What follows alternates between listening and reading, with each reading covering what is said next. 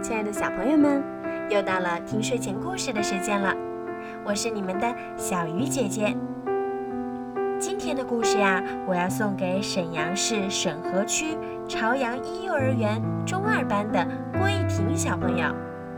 你的爸爸妈妈为你点播了一个故事。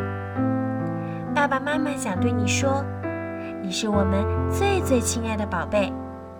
爸爸妈妈希望你永远幸福、健康、快乐。好啦，现在我们一起来听今天的故事吧。故事的名字叫《谢谢小猴子》。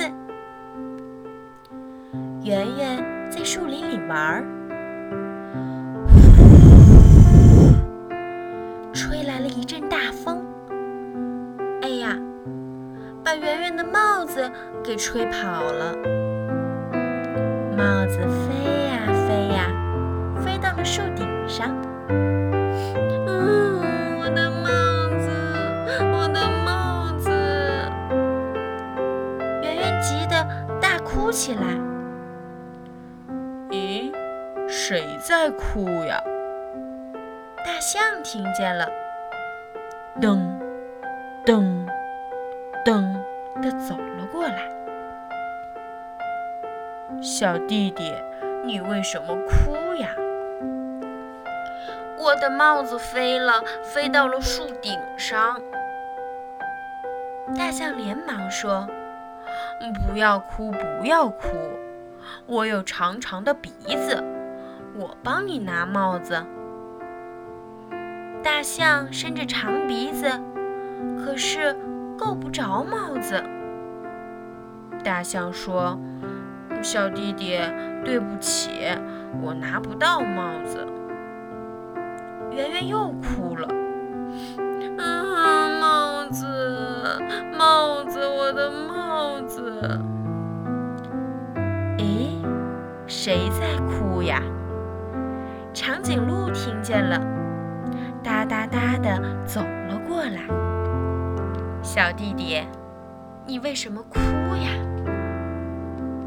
我的帽子飞了，飞到了树顶上。